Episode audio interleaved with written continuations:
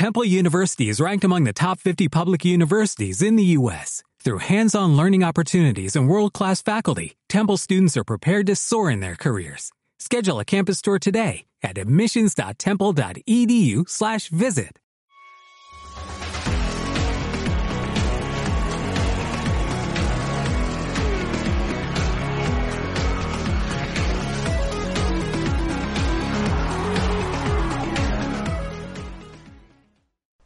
Hola a todos, bienvenidos a un nuevo programa de Dial Deportivo, en este caso el programa número 87. Recordad que este programa número 87 coincide con el programa o el episodio número 9 de Neurociencia y Deporte, ese especial de Neurociencia y Deporte que siempre abarcamos de forma independiente.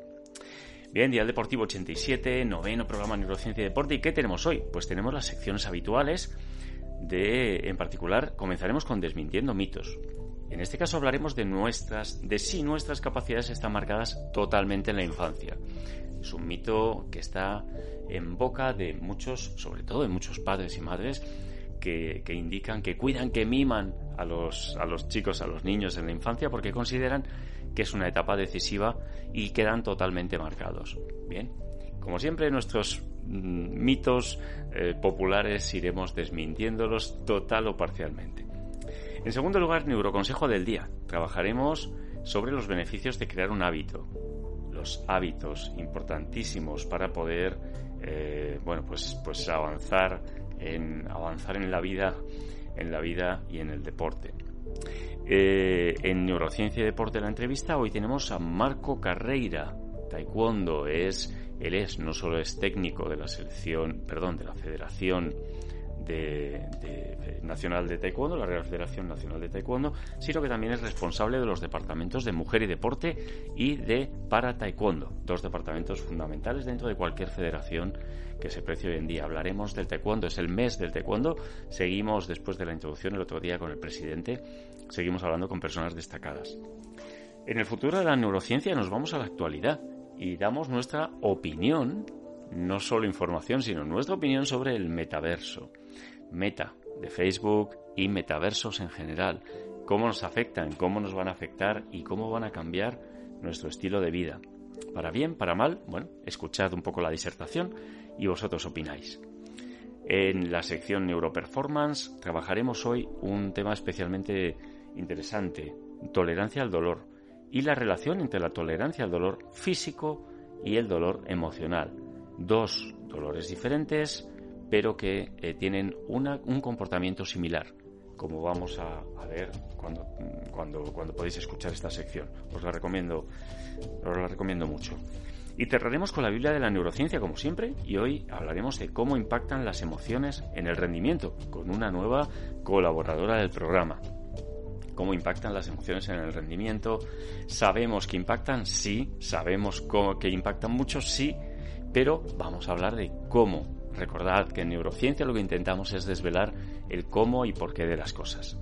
Esperamos que sea de vuestro agrado el programa de hoy. Soy Luis Rodríguez, experto y divulgador de la neurociencia para el deporte y para la vida. Desmintiendo mitos. Desmintiendo mitos. ¿Están nuestras capacidades totalmente marcadas desde la infancia?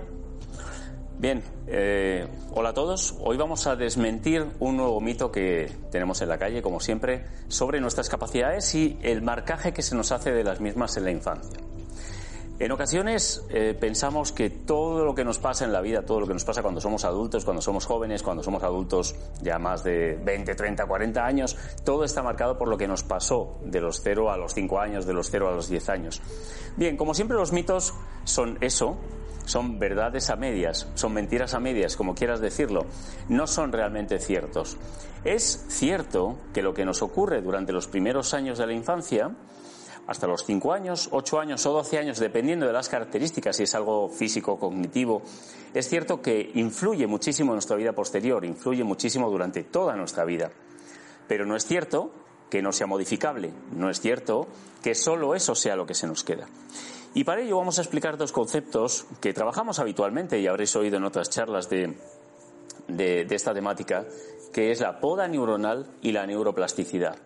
¿Qué es la poda neuronal? Nosotros cuando nacemos, nacemos con un conjunto de neuronas, de millones y millones de neuronas, que cuando vamos creciendo de los 0 años aproximadamente hasta los 12, 14 años, va creciendo ese entramado neuronal, tanto de nuestro cerebro como de nuestro cuerpo, pero vamos a centrarnos en nuestro cerebro. Ese aumento de la red neuronal va, según los años van pasando, restringiéndose y creándose el concepto de poda neuronal.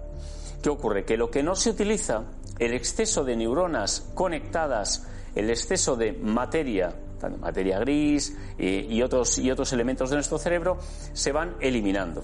El concepto de poda. ¿Por qué? Porque no es necesario. Es como tenemos un puzzle lleno de piezas, pero solo algunas de ellas son necesarias para construirlo. Ese es el concepto de poda neuronal. Y eso es lo que nos lleva también a que durante la infancia, efectivamente, durante los primeros años, tengamos mucha facilidad para poder absorber los conocimientos, para poder quedarnos con todo lo que son los engramas que nos van a, em, digamos, nos van a, van a componer nuestra vida, tanto en engramas motrices de, de nuestros aprendizajes como en engramas cognitivos, nuestra memoria. Y el segundo concepto es la neuroplasticidad y es el que tumba esta creencia de que durante los primeros años nos vemos marcados y determinamos nuestro futuro.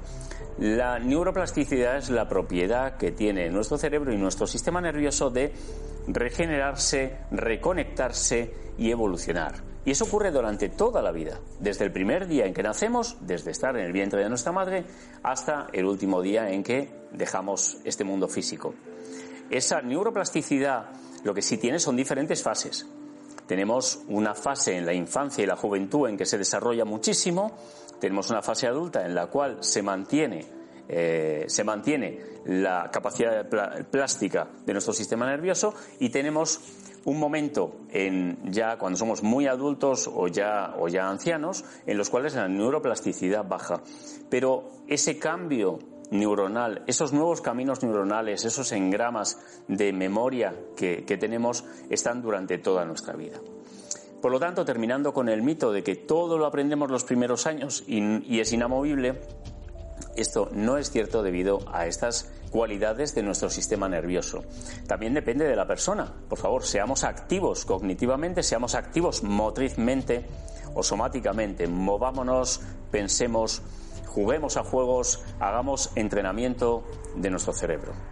Espero que os haya gustado este espacio. Soy Luis Rodríguez, experto y divulgador de la neurociencia para el deporte y para la vida. Neuroconsejo del día. Muy buenas a todos y a todas y bienvenidos una semana más al Neuroconsejo del día. En el día de hoy hablaremos de los hábitos. Eh, qué es un hábito, eh, cómo conseguimos establecer un buen hábito y también eliminar un mal hábito de nuestra vida, qué beneficios nos aporta tener hábitos a nivel cerebral también. Eh, responderemos todas estas preguntas hoy en esta sección y también hablaremos de la filosofía Kaizen, que estoy segura de que va a despertar vuestra curiosidad. Em, y bueno, vamos a empezar. Los hábitos son básicamente conductas que repetimos muchas veces hasta que acaban por formar parte de nuestras actividades diarias. Entonces el hábito eh, sería el resultado de una acción que hacemos repetidamente y se convierte en una actividad automática. Hay que aclarar que existen buenos y malos hábitos. Por ejemplo, la acción de fumar es un mal hábito que deberíamos obviamente eliminar de nuestra vida, ya que es perjudicial eh, para nuestra salud. Aunque eh, puede que nos parezca imposible eliminarlo, pero os aseguro que no lo es. Obviamente no, no es fácil, no os vamos a mentir, pero se puede conseguir perfectamente con mucho esfuerzo y sobre todo constancia. Por otro lado, un buen hábito sería, mm, por ejemplo, hacer deporte diariamente o, comer de forma saludable. Según algunos expertos en neurociencia, para crear un hábito es necesario repetir esa acción durante 21 días. De este modo, si corremos por las mañanas durante 21 días, habremos introducido este nuevo hábito en nuestras vidas. Obviamente esto es una estimación, claro, o sea, porque el tiempo, como ya sabemos, es relativo. Entonces existen eh, acciones que nos pueden tomar un poquito más de tiempo, eh, el hecho de convertirlas en un hábito dependiendo obviamente de, su nivel de dificultad. De esta manera, tener buenos hábitos instalados en nuestra rutina nos aporta una serie de beneficios que nos ayudan tanto a nosotros mismos como a nuestro cerebro. Algunos de los beneficios son eh, que somos más organizados, por ejemplo, ya que establecemos prioridades y nos obligamos a conseguir nuestras metas. Además tenemos menos ansiedad porque nos aporta cierto control sobre nuestras actividades y esto ayuda a reducir esa ansiedad que aparece en esos momentos en los que no tenemos más remedio que, pues eso, acabar improvisando, ¿no? También mm, conseguimos ser más saludables porque añadir hábitos de ejercicio o de alimentación saludable a nuestra vida nos proporciona una rutina de bienestar. Y por último seremos más exitosos, porque los hábitos nos ayudan a enfocarnos en las metas y retos que queremos alcanzar para llegar al éxito, lo cual nos hará sentir mm, mucha más seguridad eh, en general y en nosotros mismos, claro. En cuanto al cerebro, eh, hábitos como hacer deporte durante 30 minutos 5 eh, días a la semana nos proporciona un mayor número de neuronas y favorece nuestra plasticidad cerebral. La neurocientífica Sandrine Tourette defiende que los hábitos crean nuevas neuronas y el hipocampo continúa también generando neuronas para los procesos de aprendizaje y memoria, sobre todo. Todo esto que hemos hablado anteriormente está muy relacionado con la filosofía Kaizen, que ya introducía al principio de este apartado. Este concepto parte de dos vocablos japoneses. El primero es Kai, que significa cambio, y el segundo es Zen, que significa mejora. Esta filosofía tiene básicamente como objetivo propiciar una mejora en la calidad a través de implementar cambios continuos en la organización. Se utiliza principalmente para optimizar diversos procesos, buscando reducir esos elementos poco eficaces que tenemos en nuestra vida, pero que son inconscientes. Es decir, con esta filosofía se busca alcanzar el éxito y para alcanzar el éxito es necesario evolucionar constantemente. Es decir, cada día debemos buscar nuevas oportunidades que nos harán mejorar nuestra calidad de vida y alcanzar los objetivos y éxitos que nos hayamos propuesto. Esa mejora continua se logra a través de todas las acciones diarias, es decir, esos hábitos de los que hemos estado hablando eh, en, todo este, en todo este neuroconsejo del día.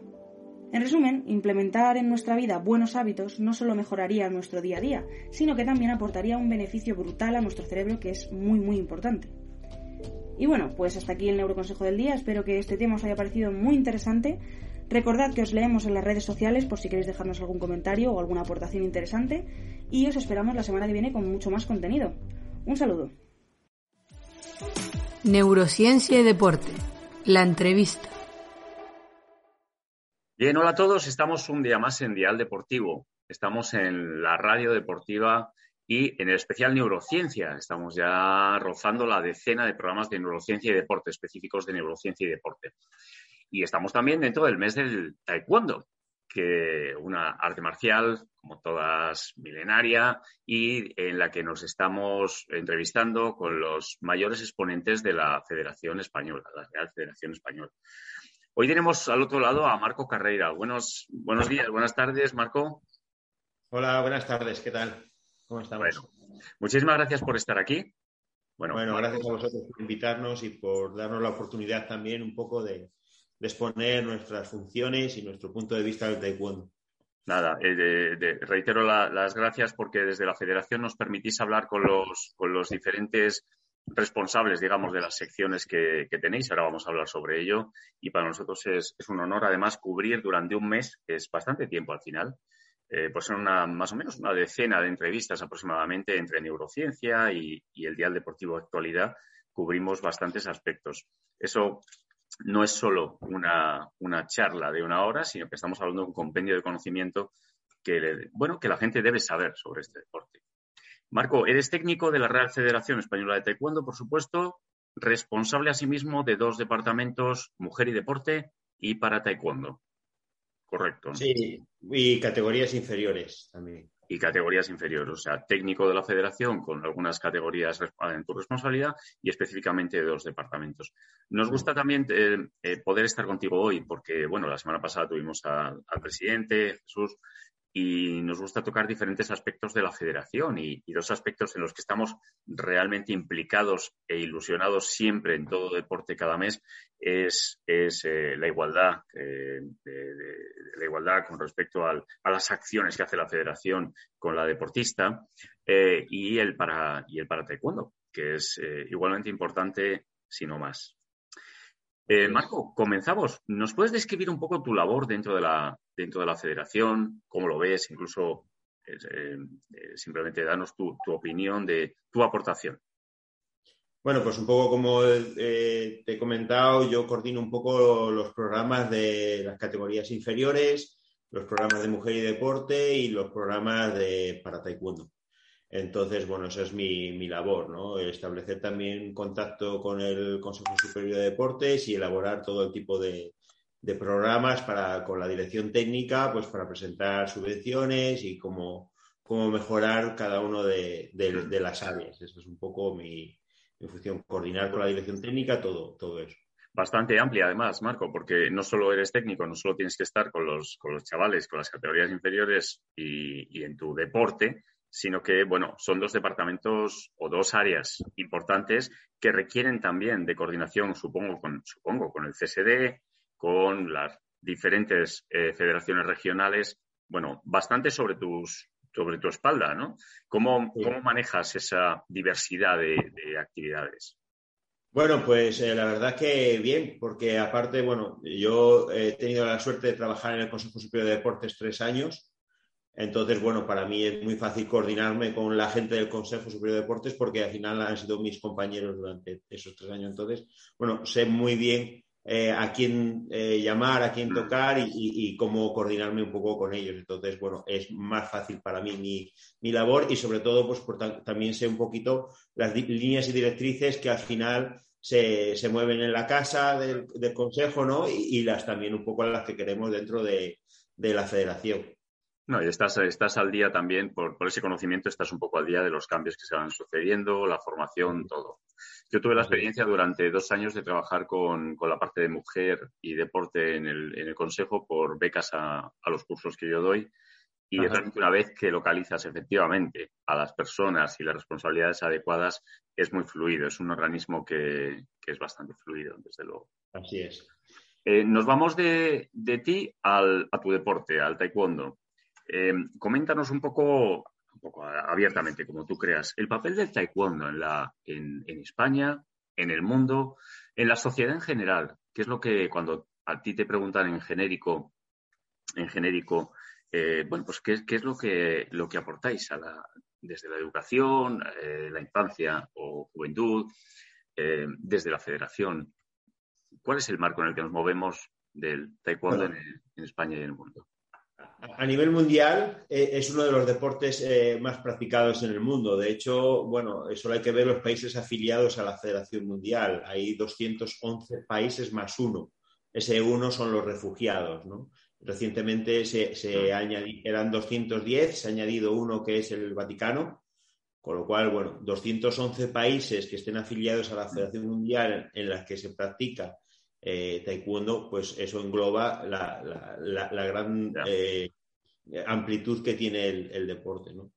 Luego el taekwondo como, tal, pues como has comentado antes, es una disciplina marcial, con lo cual, bueno, siempre va englobado y, encauzado en esos valores de disciplina, de respeto, de, de, trabajo por parte del maestro hacia el alumno, del alumno hacia el maestro. Entonces, bueno, en la sociedad siempre se ha visto muy bien este tipo de deportes, ¿no?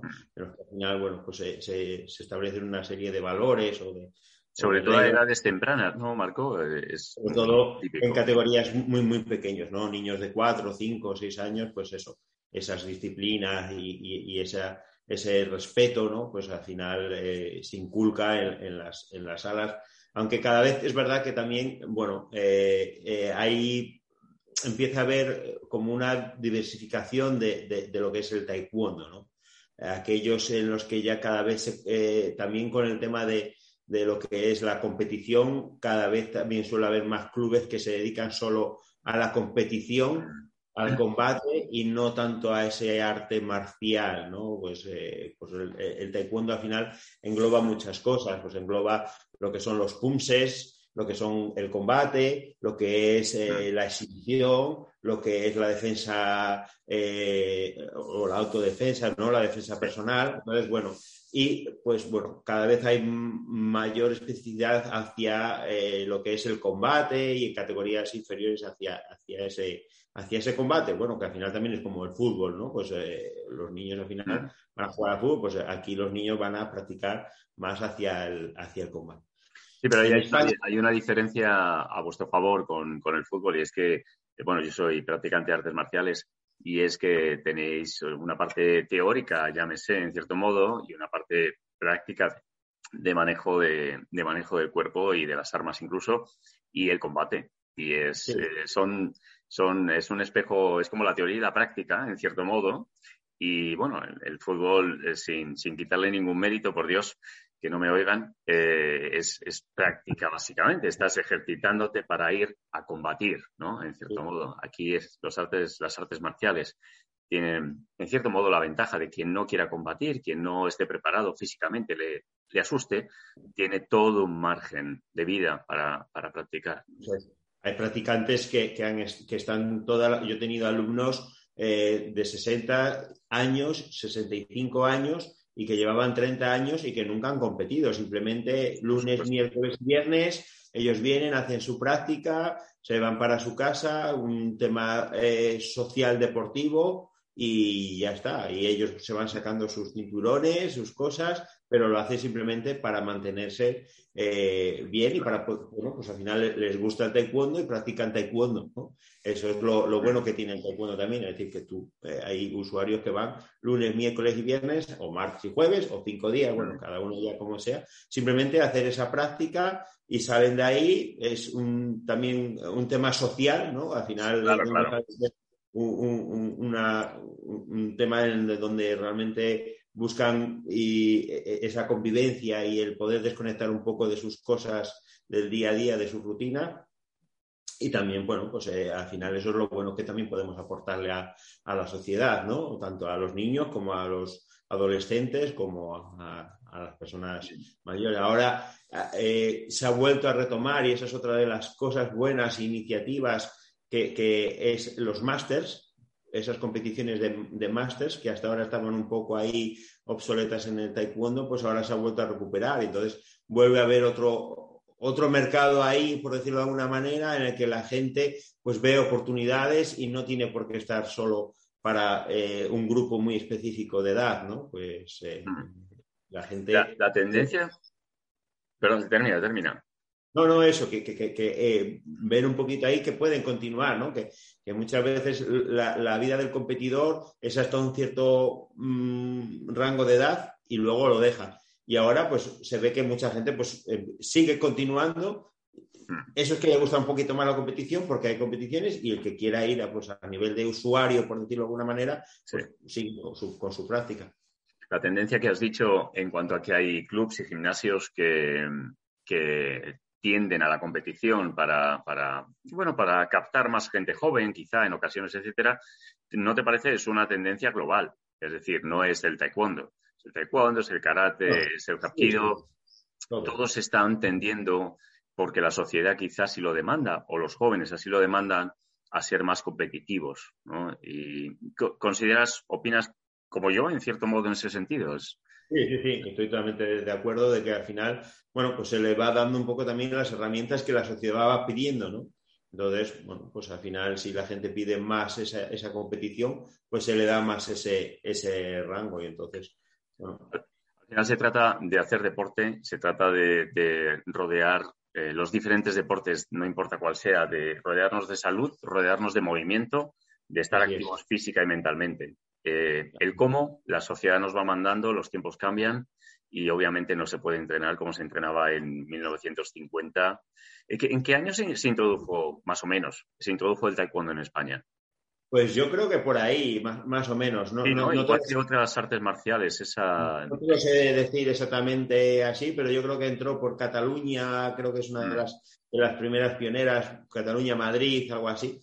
Tampoco estoy yo muy puesto en la historia de, Pero por ahí, yo sé que a Galicia, más o menos, que es un poco eh, la tierra donde yo he nacido, pues ahí llegó más o menos sobre el 74 o, o, así. Sí, es que me, suena, me suena haber leído que, que, las artes marciales mayoritarias, en cierto modo, en España, eh, todas aterrizaron aproximadamente entre, entre los 50 y los 70. Eh, es decir, que tenemos una corta historia realmente comparado con, el origen de, las mismas, ¿no?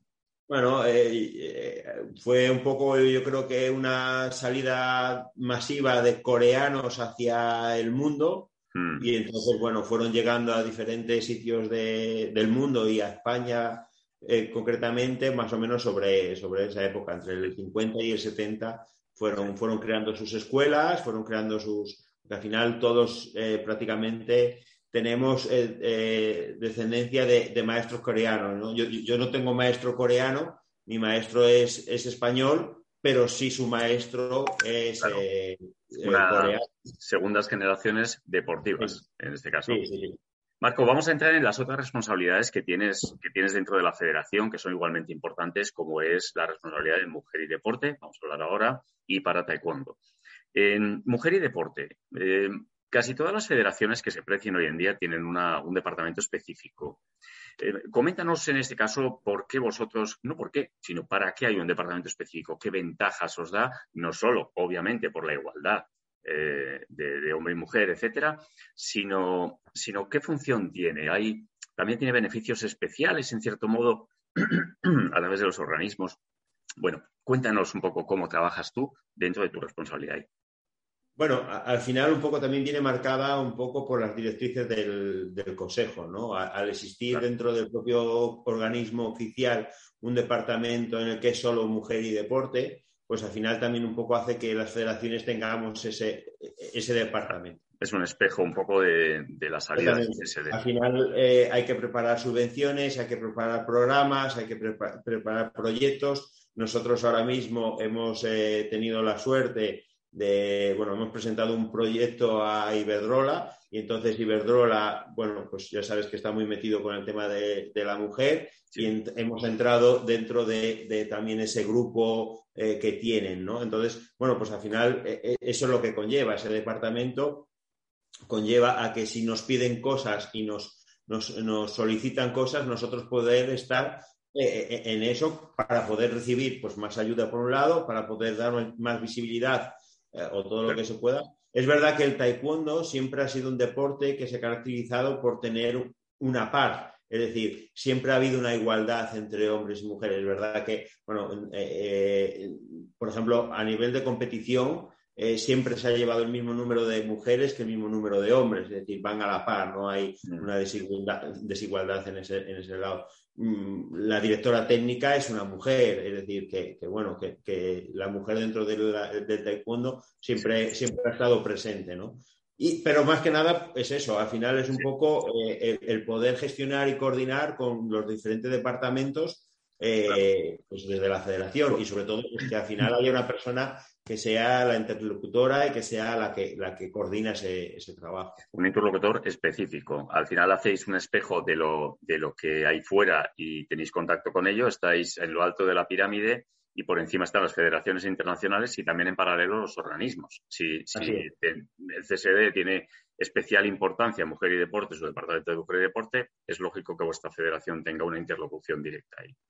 Al final hay una subdirección específica de Mujer y Deporte dentro del Consejo, con lo cual es algo que tiene peso, ¿no? no sería pues un, aspecto menos relevante, pero al, haber una subdirección, igual que la hay de alta competición o de, otra, de otra mm. cosa, pues es, importante que haya un conocimiento y, una conexión importante desde las federaciones. No, no, no, vamos a ahondar en ello porque tú lo has dicho, la igualdad es absoluta y en este deporte mucho más incluso que en otros y realmente la, el, departamento o la organización se crea a imagen y semejanza de lo que hay fuera, como, como estamos diciendo. Así que nos vamos a ir al, al para taekwondo. Eh, coméntanos cómo funciona en, vuestra federación. Hay mucha gente que, conoce, obviamente, vuestro deporte porque está, lo ve desde las escuelas, pero el deporte para, eh, este mismo deporte para personas con alguna discapacidad física o mental es muy desconocido. Es mm. residual habitualmente, no se promociona, no sé si promociona es la palabra, pero bueno, no se le da la visibilidad en ocasiones que, tendría el mérito que tiene.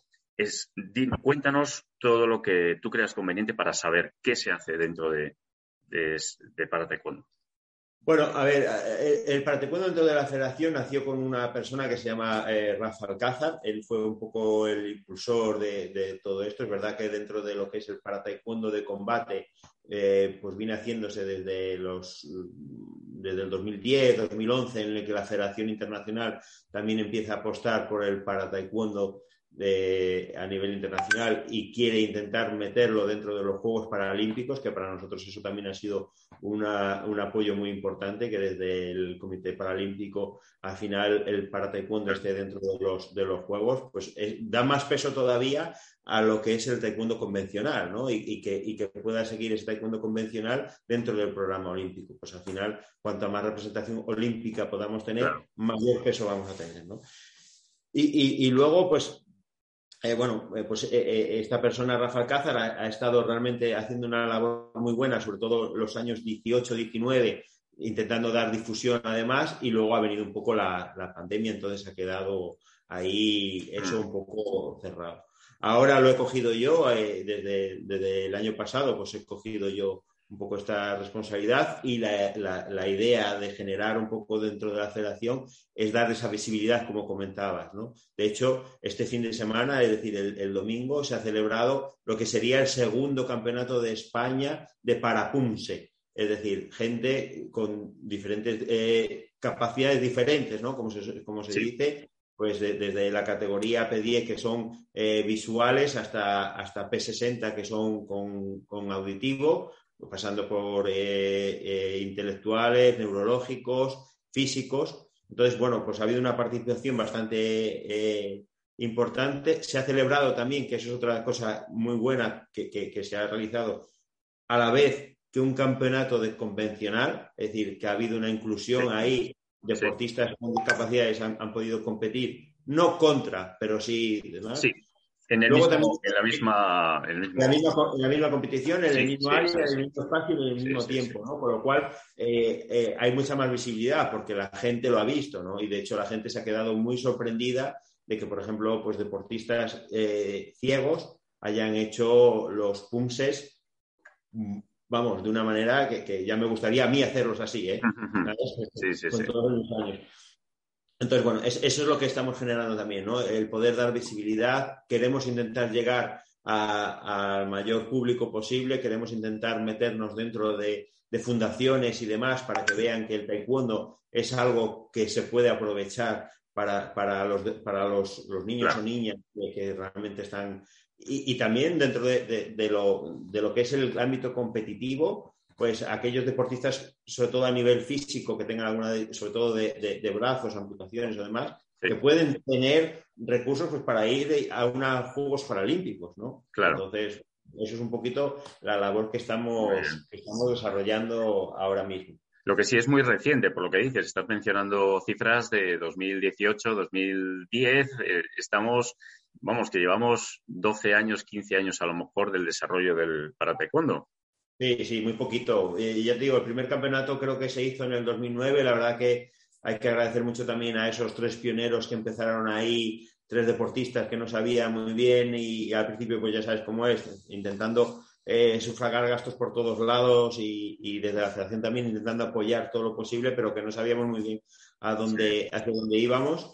Y la verdad, bueno, pues al final, mira, en estos Juegos Paralímpicos ha habido un representante, eh, ya te digo, cada vez hay, más colectivos que se dedican a esto, cada vez hay más entrenadores que se dedican a esto, porque también es otra de las labores que, queremos hacer. Al final hay que formar a, todo el colectivo, no solo a entrenadores, sino también a árbitros, a, responsables federativos. Bueno, un poquito, eh, yo también me tengo que sensibilizar. También es verdad que eh, soy la parte interlocutora con el Comité Paralímpico, entonces, bueno, hay que, es un área también bastante grande a desempeñar, pero bueno, es dentro de todo lo que son los proyectos deportivos, ¿no? Como, como decimos. Desde luego trabajo no falta, ¿no? Es, algo... Es algo habitual en las federaciones, la verdad. En ocasiones se satura y, no es capaz de atender las eh, extras, ¿no? O proyectos nuevos que vienen, pero, pero bueno, es de agradecer. Mm. Bueno, eh, Marco, vamos a ir, vamos a ir terminando aún, nos queda tiempo, vamos a ir terminando para no molestarte más, pero queremos saber los objetivos 2022. Estamos en un año especial porque salimos, ya salimos un poquito el año pasado y ahora parece que salimos definitivamente de, ese parón del 2020, 2019, final de 2019. ¿Cuáles son los objetivos de la federación desde tu punto de vista, los tuyos propios, los de tus departamentos responsabilidad o responsabilidades? Bueno, un poco como te comentaba también anteriormente, al final el, tema de mujer y deporte es eh, empezar a sacar todos los proyectos que nos hemos podido, ya que podemos eh, empezar a viajar también, entonces darle a las, a las deportistas esa visibilidad a través de competiciones, el seguir promocionando dentro de la federación la mujer. Como te he dicho también un poco, hemos entrado en programa de Iberdrola, con lo cual eso genera que podamos tener e iniciar a ver si podemos eh, hacer un congreso de mujer y deporte, podemos eh, intentar también dar más formación a las deportistas y sobre también un poco a, personal de, la federación dentro de lo que es técnicos, árbitros y, personal federativo, ¿no? Pues para que puedan, bueno, pues realizar diferentes cursos o lo que o necesidades que, mm. que quieran intentar buscar eh, que las entrenadoras, sobre todo, puedan acceder a niveles 1 y niveles 2 de entrenador, de título de entrenador internacional para poder eh, ir a las competiciones mm. internacionales. Bueno, eso ya se está haciendo desde, desde hace varios años a través también del programa Mujer y Deporte del, Consejo, que nos ayuda para poder llevar a, a, mujeres. Y en todas las selecciones nosotros tenemos a una mujer como técnico y en todas las competiciones intentamos que vaya siempre una mujer como, técnico. Una o dos, vamos, las que hagan falta, ¿no? Pero, pero por lo menos que siempre exista esa, esa figura. Eh, y a nivel de para, de para taekwondo, pues eh, uno de los objetivos ya está cumplido, que es el, el organizar el Campeonato de España de Parapumse, que eso se ha celebrado, como he dicho, en Jaén este fin de semana, que ha sido la verdad que, eh, no, voy a decir un éxito, porque eh, eh, esa palabra todavía nos queda mucho por trabajar y, seguir, pero sí que ha sido un paso muy importante para, adelante, nosotros. Hmm. Haremos el Campeonato de España de para combate también, es decir, de para taekwondo dentro del combate. También es otra de las de, los objetivos que tenemos para poder dar también en, el otro lado, que es el combate eh, demás. Y luego un poco a nivel, eh, de competición tenemos a dos deportistas que están ahí en, lucha por esa clasificación para París.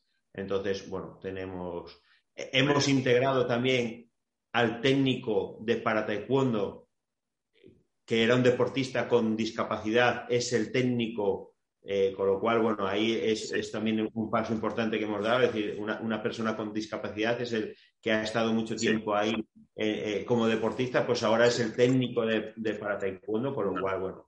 No hay mejor figura que lo que entienda lo que hay dentro, no es solo lo que ves, hay mucho más, mucho más Y eso yo creo que pocas federaciones tienen a un técnico encima con una discapacidad metido dentro de lo que es el, el, organigrama de, la federación y con una figura tan importante como es el, técnico nacional.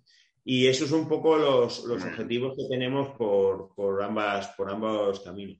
Luego, pues eh, está el del PNTD, que es el del Plan Nacional de Tecnificación Deportiva, que eso es igual, un poco darle visibilidad a, aquellos deportistas jóvenes que, bueno, entran en categoría absoluta y todavía eh, bueno, pues todavía no, están formados y en este, eh, en, este bypass de ser eh, de 18 a, categoría absoluta, pues se pueden quedar muchos por el camino y no queremos que se queden por el camino, queremos seguir dándoles apoyo y aunque no vayan consiguiendo los resultados porque el paso es gigante, pues darles ese apoyo que se merecen para mm. en el 28 poder estar en los Juegos. La verdad es que, Marco, de todo lo que dices, yo lo resumiría casi, eh, bueno, viendo que esto es una rueda, es una rueda que se realimenta, lo que has dicho, mezclando Juegos Olímpicos, mezclando internacionalización, mezclando todo lo que hay alrededor del taekwondo y de lo que estáis haciendo por él, se está realimentando y al final estáis creando una estructura, bueno, pues más grande aún y sobre todo más que más grande, más profesional, ¿no? Que, redunda en beneficios sin duda para todo. Sí, sí, sí, así es. Eso es, el objetivo, profesionalizar también un poquito todas las áreas y darle más eh, eh, una estructura más sólida. Desde luego lo que se deduce de tus palabras hoy, de las palabras del presidente el último día y de los compañeros de federación que, vendrán a los micrófonos en, los próximos días. Marco, muchísimas gracias por, por tu aportación. No, no hay, como en otros deportes, que decir que esta aportación sirva para para poner en la calle el taekwondo, para saber qué es, etcétera, porque ya se sabe, es decir, no es, no es precisamente un deporte desconocido. Y mm. nada, por tanto, ahondar en mujer y deporte, ahondar en, para taekwondo, ahondar en las diferentes partes internas de la federación es lo que nos viene mejor ahora y te agradecemos tu tiempo hoy. Bueno, pues lo, mismo. Yo os agradezco mucho que nos deis la oportunidad de, sobre todo estas áreas que no son tan conocidas, porque, bueno, al final siempre salen más lo que es el, apartado eh, de, medallas y demás, pero bueno, ya, veis que también para nosotros la mujer va muy implicada y de hecho los resultados olímpicos en estos tres últimos años han sido tres mujeres que han dado medallas para, para, el taekwondo, ¿no? Y gracias a eso, pues tenemos una visibilidad mayor. Sí, sí, sí. Muchas gracias, Marco. Nos vemos la próxima. Venga, hasta luego, Luis. El futuro de la neurociencia. Hola a todos. Hoy traemos un tema sin duda de actualidad, eh, que es el metaverso o meta de Facebook y otros, no solo Facebook. Parece que ha sido, ha sido esta compañía la que ha traído ese concepto, la que ha traído este, este universo paralelo, pero hay otras muchas compañías que ya estaban trabajando hace tiempo en ello y, que, bueno, pues, pues van a traerlo con más o menos profundidad. Bien, lo que queremos reflexionar aquí sobre el futuro de la neurociencia, quizá hacemos un paréntesis en neurociencia porque no vamos a comentarlo totalmente aplicado a este universo paralelo, a este más allá del universo, que es lo que significan las palabras, sino los efectos y las implicaciones que puede tener la creación de un eh, universo meta como eh, está previendo, pues en este caso Facebook, pero insisto, por decir uno de actualidad. Eh, hay otros muchos que están en desarrollo. Bien, si trabajamos, si miramos desde el punto de vista de la tecnología, es maravilloso. La tecnología evoluciona, el software evoluciona y estamos creando algo realmente importante. Nos estamos acercando a la ciencia ficción, nos estamos acercando a las películas que todos vemos del 2200, 2500 o de más allá. Si miramos desde el punto de vista de la ciencia, eh, también sigue siendo bastante interesante el concepto, dado que algunas partes de la física, de la matemática, son aplicables. Pero cuidado que la ciencia es muy amplia. Y ya empezamos a entrar en el mundo de la biología, en el mundo de la eh, motricidad, en el mundo de la neurociencia. Y es ahí donde quería llegar. Eh, este, esta pequeña píldora informativa y formativa eh, no, es un, no está en favor ni en contra de la creación de los, de los universos paralelos, de los metaversos. Pero sí es verdad que queremos mm, bueno, pues lanzar una piedra en favor del ser humano. ¿no? Seres humanos somos todos. Yo cuando no, no he mencionado, he hablado de ciencia, tecnología, neurociencia, pero podía hablar de la antropología también. Estamos aquí desde hace muy poquito, hace 100.000 años que existe el Homo sapiens como lo conocemos ahora mismo.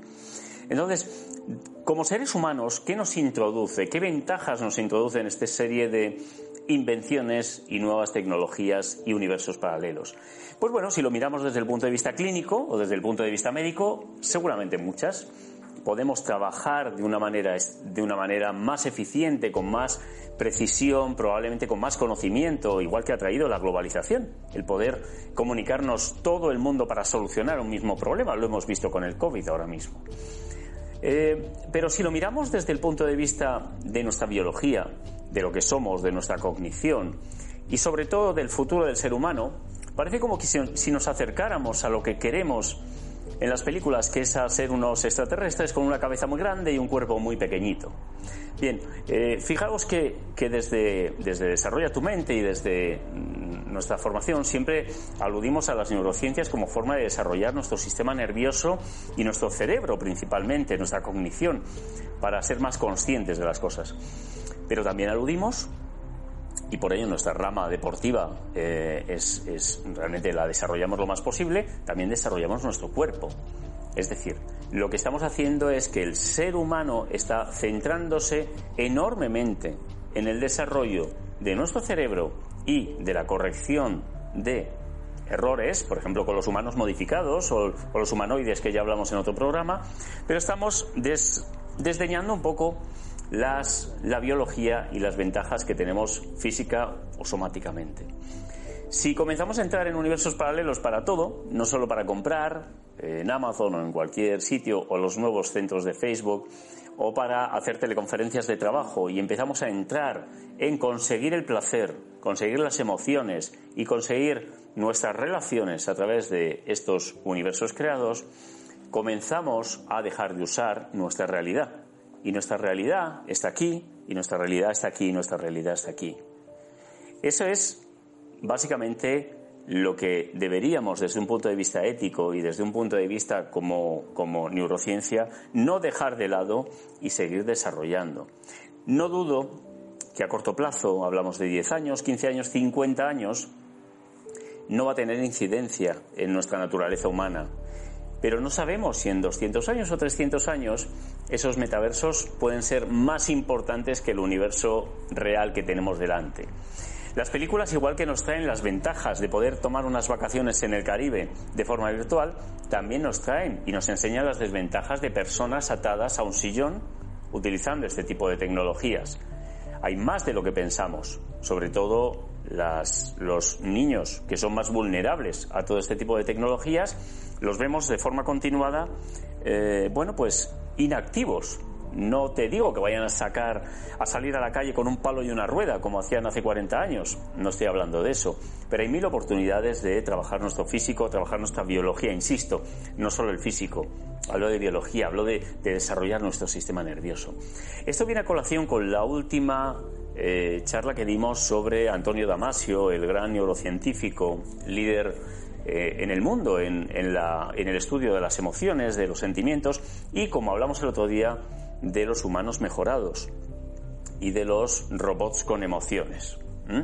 Él apoyaba, según disertamos sobre ello, apoya la teoría de no hacer robots cognitivamente perfectos en el sentido de, tecnología, en el sentido de, de más rápido, mejor, sino adaptativos, sino que tengan la capacidad de adaptarse.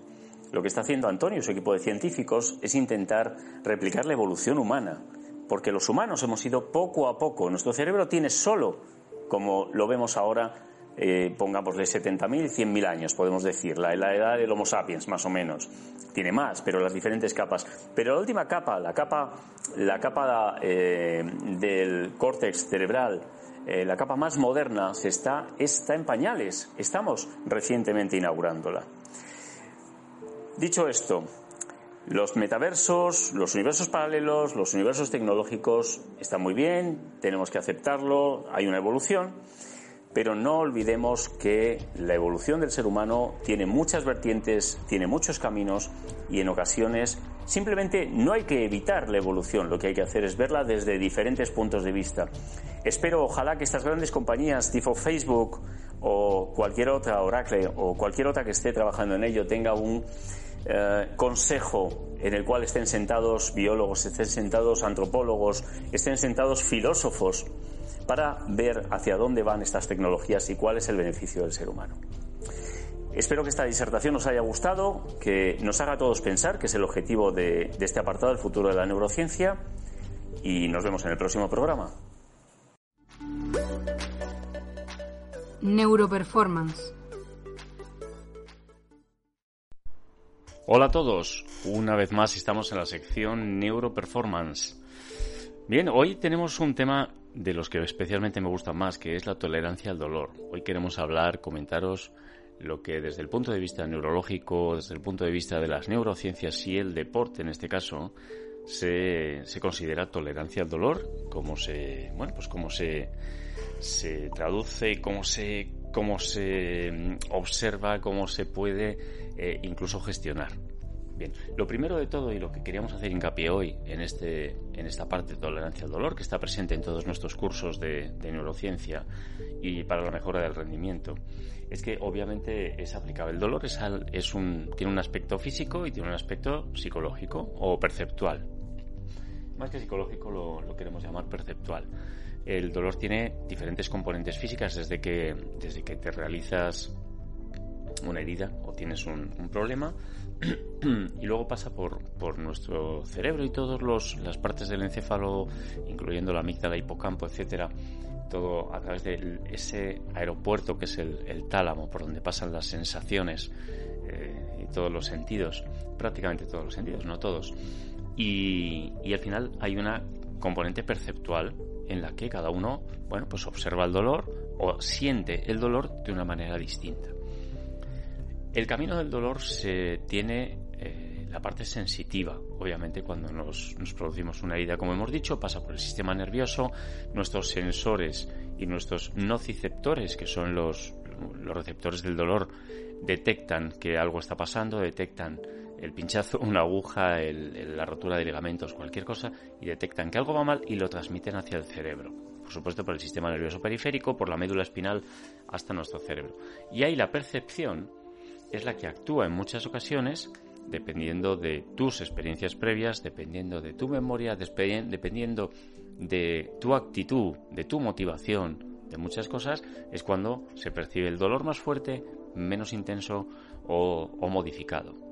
Imaginemos, hay personas que, eh, montones de personas, incluso tú mismo o tú misma, que, os habéis hecho una lesión y en el momento de experimentarla, dada la motivación que tenía ese instante, lo que ha ocurrido es que habéis continuado eh, el deporte, habéis continuado andando o similar, porque había una motivación. Eh, y luego después, cuando terminas, o al rato, o al momento, o terminas esa motivación instantánea, de repente te das cuenta que te has torcido un tobillo, que, que, estás fatal y que no, no puedes mantenerte en pie prácticamente. Bien, eso es la parte, la parte física unida a la parte perceptual. Pero hoy no queríamos hablar tanto del, del, del camino del dolor sino de la similitud en el dolor emocional y el dolor físico. Nosotros tenemos un dolor físico muy claro que gracias a estos elementos que hemos comentado ya, se percibe como dolor. Si imaginemos, nosotros nos hacemos una, una herida diferentes veces, un golpe, diferentes veces en el mismo sitio, esa parte se insensibiliza. Sin insensibilizarse no quiere decir que mueran las neuronas sensitivas, no quiere decir que nuestros nociceptores, receptores del dolor, fallezcan, en ese caso desaparezcan. Simplemente el umbral, el potencial de acción que tienen para detectar ese dolor, para detectar esa sensibilidad, para detectar que ha ocurrido algo ahí, algo negativo en este caso, varía y se hace más, bueno, alto bajo, depende cómo lo, cómo lo, en qué texto lo veas, lo veas escrito o nosotros mismos lo describamos, ¿no? pero está variando ese potencial y ese umbral de dolor sube. Sube en el sentido que después de dos eh, golpes, el tercer golpe ya duele menos. Por lo menos no, no podemos generalizar, pero es el, el, efecto es que se insensibiliza y por tanto nuestro potencial de acción y, y nuestro umbral del dolor, perdón, nuestro umbral del dolor sobre todo se amplía y sube de nivel. ¿Qué ocurre? Que nuestro cerebro le llega la señal de esa de ese umbral eh, con un valor, un valor mediante la, condición eléctrica y química de nuestras conexiones neuronales, le llega hasta el cerebro y le dice, mira, en este pie me he hecho este dolor, me, he hecho este, esta lesión y me está doliendo. ¿Y cuánto me está doliendo? Ese es el tema. Entonces el cerebro interpreta y dice, pues depende la señal que me estés mandando, con frecuencia, con intensidad, hay diferentes nociceptores, hay diferentes formas de interpretar ese dolor, el cerebro decide. ¿Qué ocurre? Por ejemplo, imaginemos un caso práctico de un, practicante de artes marciales o boxeo o cualquier eh, deporte de contacto en el cual te han golpeado diversas ocasiones en el mismo sitio. Esa insensibilización en base a cambiar los potenciales de acción, los umbrales del dolor, hace que mi, eh, la señal que me llega al cerebro ya detecte, ni siquiera perceptualmente, físicamente, es, un, es algo contabilizado eléctrica y químicamente, detecte que hay menos dolor o no hay dolor al final. De ahí, como decíamos, los elementos de contacto y los deportes de contacto que hay un momento en que están insensibles y les está pegando y no se están dando cuenta. Sencillamente ha ocurrido eso. Bien, pues vamos a asemejarlo, este circuito curioso que nos lo podemos imaginar con facilidad, lo asemejamos a las emociones. También nos ocurre lo mismo en la vida. En la vida y en el deporte también tenemos decepciones, tenemos alegrías. Vamos a hablar de las decepciones en este caso porque es el dolor, lo asociado al dolor, ¿no? Nosotros alguien nos hace una, una jugada, una faena o incluso pierdo una competición o pierdo eh, un partido de fútbol o no voy convocado a un sitio o similar. Bien, si eso ocurre continuamente, al final nuestra percepción emocional de ese dolor también se modifica. Es decir, Si yo siempre pierdo, el dolor que me produce perder es menor. Se ha cambiado nuestro umbral, en este caso mental, no físico, del dolor. Y por lo tanto, la señal que me llega a mi amígdala para emocionarme, sentir pena, sentir tristeza o eh, tener cualquier emoción destinada, eh, un poco relacionada con, con la tristeza, con, con, sí, bueno, con la tristeza, eh, varía. Entonces, en ese caso, como podemos observar, los dos, las dos componentes, tanto la emocional, de tolerancia al dolor y a las decepciones, como la tolerancia física, son iguales en ese sentido. Nuestro umbral varía, nuestro umbral, nuestro umbral del dolor eh, se modifica. Por eso en muchas ocasiones en un deporte cualquiera, pues, pues el entrenador no cuenta contigo durante un tiempo y, y bueno, pues después de ese tiempo Sencillamente, de varias ocasiones en que ocurra, lo que pasa es que tú te insensibilizas, tal cual. No es, es, conocido, pues nuestro mecanismo, eh, cuando es físico, como hemos explicado, significa que los nociceptores cambian su umbral del dolor y sus potenciales de acción. Y cuando es mental, sencillamente la interpretación de ese hecho por parte de nuestras emociones y nuestra corteza cerebral, principalmente, el razonamiento, racionaliza ese dolor, racionaliza esa indicación exterior y dice, esto es normal, no me duele. El mecanismo es el mismo. En este caso, los psicólogos y psicólogos deportivos actúan sobre ello de una manera muy eficiente y muy, muy notable, pero también neurológicamente hay formas de actuar sobre el dolor físico. Ya en otras ocasiones hablaremos más de tolerancia al dolor y de cómo controlar el dolor. Hay sistemas y métodos tanto físicos como mentales para controlarlo. Y bueno, solo queríamos ver hoy, queríamos enseñaros los dos diferentes conceptos de, de dolor emocional y físico, pero y cómo son tan extremadamente parecidos. Esperamos que os haya gustado este programa de hoy de neuroperformance, el neuroentrenamiento aplicado. La Biblia de la Neurociencia. Hola a todos y a todas, bienvenidos y bienvenidas. Soy Adriana Rodríguez y hoy les hablaremos de cómo impactan las emociones en el rendimiento deportivo de un atleta. ¿Alguna vez te has parado a pensar si tus emociones tienen un impacto en tu rendimiento deportivo? ¿Por qué siempre nos acordamos de recuerdos negativos frente a otros positivos? La respuesta a estas preguntas está en la neurociencia. Esta nos permite aplicar técnicas y herramientas normalmente asociadas al ámbito de la ciencia y de las neurociencias a otras disciplinas como puede ser el deporte. Nuestras emociones son básicamente reacciones orgánicas que tenemos cuando respondemos a ciertos estímulos externos. A través de ellas podemos adaptarnos a una situación o acontecimiento. Las emociones son procesadas en nuestro cerebro y en específico la amígdala es la encargada de procesarlas y organizarlas por importancia. En otras palabras, la amígdala es como el entrenador o la entrenadora de las emociones. Es quien decide qué es importante y qué es menos importante. ¿Sabes cuál es la emoción más importante que experimentamos los seres humanos? Pues como muchos pueden estar pensando, es el miedo. Esta emoción es la más fuerte y la primera que se procesa. Sin embargo, nuestra amígdala puede llegar a sobreactivarse, lo que puede hacer que suframos un secuestro amigdalar. La práctica de numerosos deportes conlleva a que los atletas y las atletas estén bajo mucha presión, ansiedad y estrés casi continuo, si esto no se controla, puede llegar a producir un deterioramiento significativo en el pensamiento, sobre todo en la actuación, lo que puede desembocar en un empeoramiento en el rendimiento del atleta. Quizás puede que te estés preguntando, ¿qué es eso del secuestro amigdalar? De una manera sencilla, el secuestro amigdalar es básicamente el punto en el que hemos estado sometidos a tanta presión, ansiedad y estrés que nuestra amígdala se sobrecarga y no puede funcionar de la misma manera que lo haría en su estado normal. Normalmente estos momentos están asociados sobre todo con crisis. Después de todo esto, puede que estés pensando, yo no quiero que eso me pase a mí. Yo no quiero que mis emociones me dominen. Seguro que hay algo que puedo hacer para evitarlo. Pues déjame adelantarme. Tienes razón. Sí que existen técnicas que permiten que nos podamos adelantar a estos momentos de crisis. Estas son herramientas que como atleta debes tener presentes para llegar al éxito. Primero que nada, debes estar preparado o preparada para cualquier crisis que pueda surgir debes acercarte a esta situación con optimismo y positividad. Además, para conseguir llevar a cabo tus planes, puedes compartir tu plan de acción con compañeros, amigos y entrenadores para así conseguir una perspectiva más amplia frente a la crisis. Con todos los datos expuestos, podemos concluir que las emociones tienen un gran impacto en el rendimiento deportivo de un atleta. Es por esto por lo que se puede sugerir que para mejorar o mantener el rendimiento deportivo del atleta, este debe tener cierto control y estabilidad en la gestión de sus emociones. Esperamos que les haya gustado este espacio y les haya despertado esa espinita para aprender más. Bueno, pues esto ha sido todo por hoy. Después de más de una hora hablando de neurociencia y deporte, con las entrevistas, entrevista espectacular para, para, una persona destacada que lleva los departamentos de mujer y deporte y para taekwondo. Hemos hablado de, del mito de nuestras capacidades en la infancia, hemos hablado de hábitos, muy importante, muy interesante. Nos puede facilitar muchísimo la vida y el aprendizaje trabajar hábitos.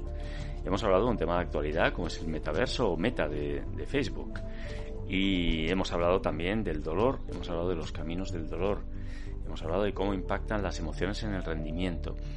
Queremos que ahondéis sobre los temas. Nuestra única intención en estos minutos de tiempo, que no, no da para más, es que ahondéis vosotros en el tema, que busquéis por internet, que nos preguntéis a través de las redes sociales, tanto Dial Deportivo como Desarrolla tu Mente, eh, que nos preguntéis a mí mismo, Luis Rodríguez, en, en, en, nuestro, en nuestro Instagram de Desarrolla tú, para saber un poco más sobre ello. Bien, espero que os haya gustado. Sabéis que este programa se emite en vía podcast en Spotify, Evox, Google Play y Amazon Music y también en las radios los domingos a diferentes horas en la radio universitaria de Alcalá de Henares, Radio Matorral Montejo de la Sierra, Eje Magazine Radio y Castilla-La Mancha Activa Radio. Espero que haya sido totalmente de vuestro interés. Recordad, somos información y formación sobre neurociencias y deporte.